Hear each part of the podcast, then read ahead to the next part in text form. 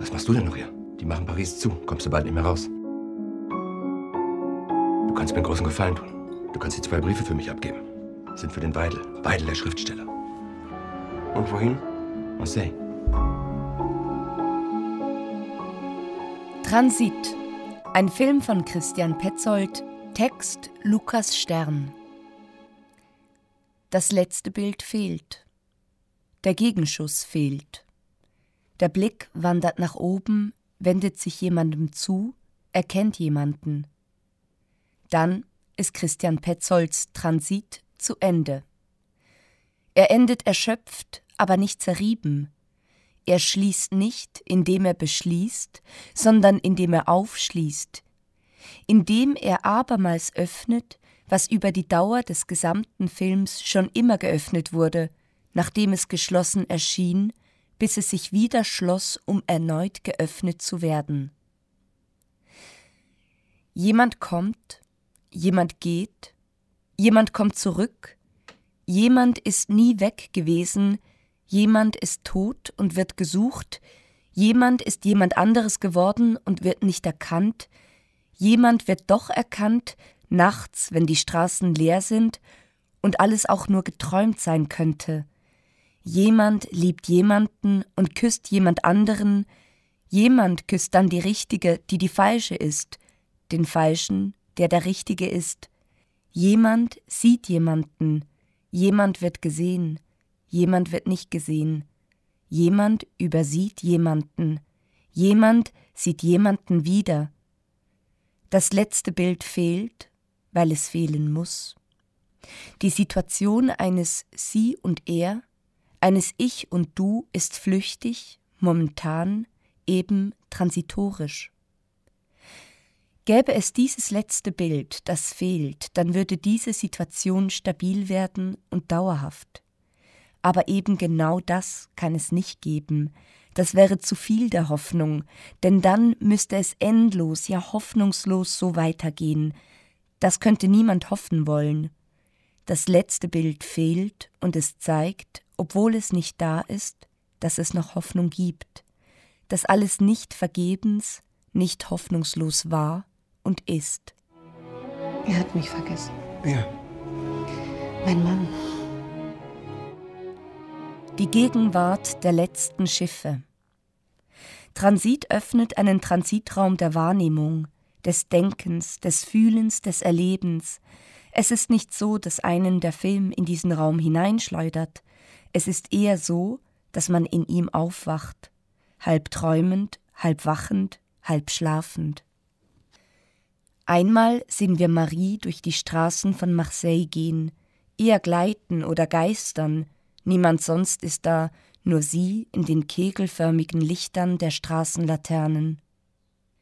Sie dreht sich um, sieht in die Kamera mit wachem, durchdringendem, fragendem Blick wache Augen in einem Gesicht, das schläft oder nur geträumt ist oder erinnert wird. Wo sind wir, wenn wir Transit sehen? Es ist weder das Marseille von gestern noch das von morgen, aber auch nicht das von heute. Es gibt eine klare Vergangenheit und eine klare Zukunft in diesem Film, in dem deutsche Besatzungsmächte wieder in Frankreich einmarschiert sind und weiter, immer weiter vorrücken, Sie sind schon in Paris. Avignon wurde bereits gesäubert. Was auch immer das bedeuten mag, wenn es nicht das bedeutet, was es monströserweise bedeutet. In der Vergangenheit, sagen die aufgescheuchten, flüchtigen Menschen in diesem Film, sei es noch kein Problem gewesen, auf ein Schiff zu gehen und den Kontinent zu verlassen. In der Zukunft wissen die gleichen Menschen, wird es keine Schiffe mehr geben.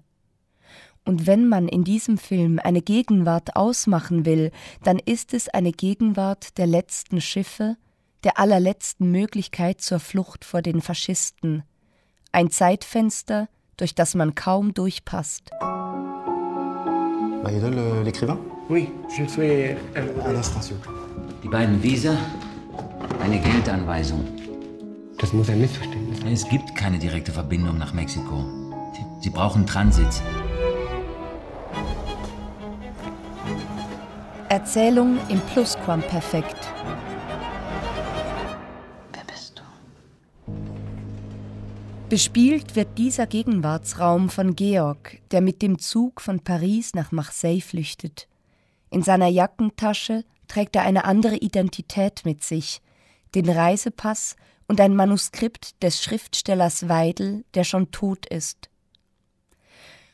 Um nach Mexiko flüchten zu können, benötigt man Transits.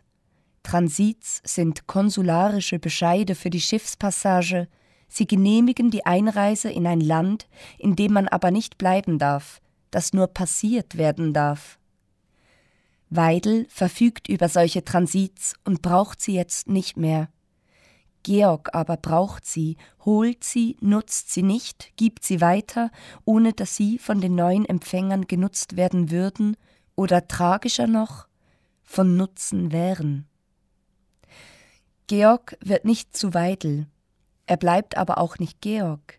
Er wird zu einer Figur dazwischen, zu einer Figur zwischen zwei Figuren. Der Schauspieler Franz Rogowski aber spielt diesen Georg, der schon nicht mehr er selbst ist, aber auch noch nicht der, zu dem er ohnehin nicht werden wird, mit ultranaturalistischer Bodenhaftung. Georg ist Fleisch und Blut und Stimme. Es gibt ihn. Aber wer ist er? Der Erzähler weiß es. Der Erzähler, die unverkennbare Kästner-eske schwarz-weiß-filmische Stimme von Matthias Brandt, weiß alles aus erster Hand. Er erzählt im Plusquamperfekt, er legt seine Stimme auf die Bilder, die da und sichtbar sind, obwohl sie längst gewesen sind, die entsprechend auch nicht immer zeigen, was über sie gesagt wird, was von ihnen behauptet wird.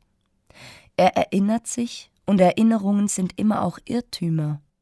Hier ist nicht nur eine Erzählung oder ihr Erzähler unzuverlässig, alles ist unzuverlässig.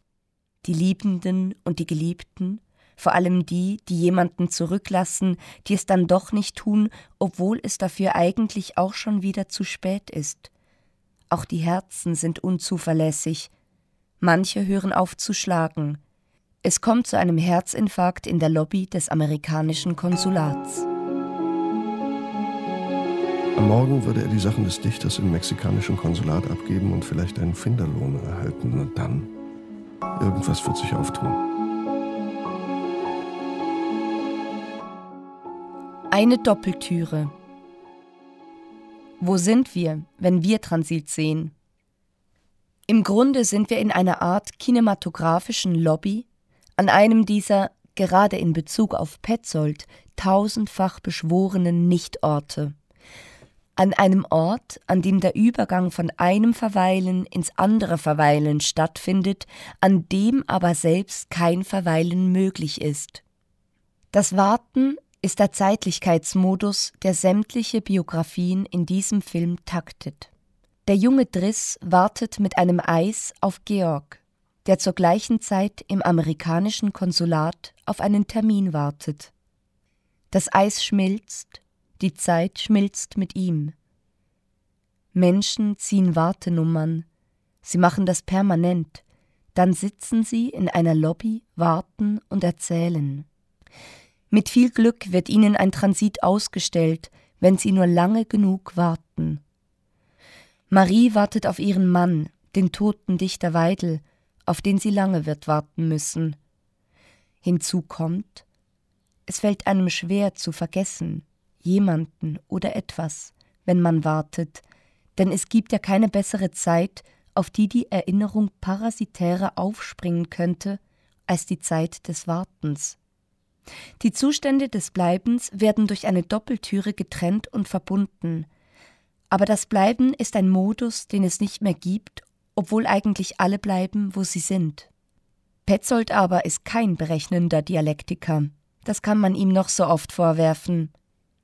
Die Dialektik der Flucht wird nicht logisch, deduktiv hergeleitet, sie wird erfahrbar als eine diffuse Lehre, die in uns entsteht und die sich vollsaugt mit Geschehen, als befänden wir uns, wenn wir Transit sehen, auf dem winzigen Absatz zwischen den beiden Türen einer Doppeltüre, der die Zustände des Bleibens voneinander trennt, der aus der Vergangenheit in die Zukunft führt, ohne dabei die Gegenwart zu passieren. Keine Gegenwart, kein Verweilen. Genau deshalb kann es auch kein Bild geben, das am Ende steht. Es kann nur fehlen. Ich komme ohne ihn hier nicht mehr weg. Und ich habe ihm einen Brief geschrieben, den hat einer unserer Bekannten zu ihm nach Paris gebracht. Und da habe ich ihm geschrieben, dass er nach Marseille kommen soll und dass hier unsere Visa bereit liegen. Und er hat den Brief bekommen. Das weiß ich.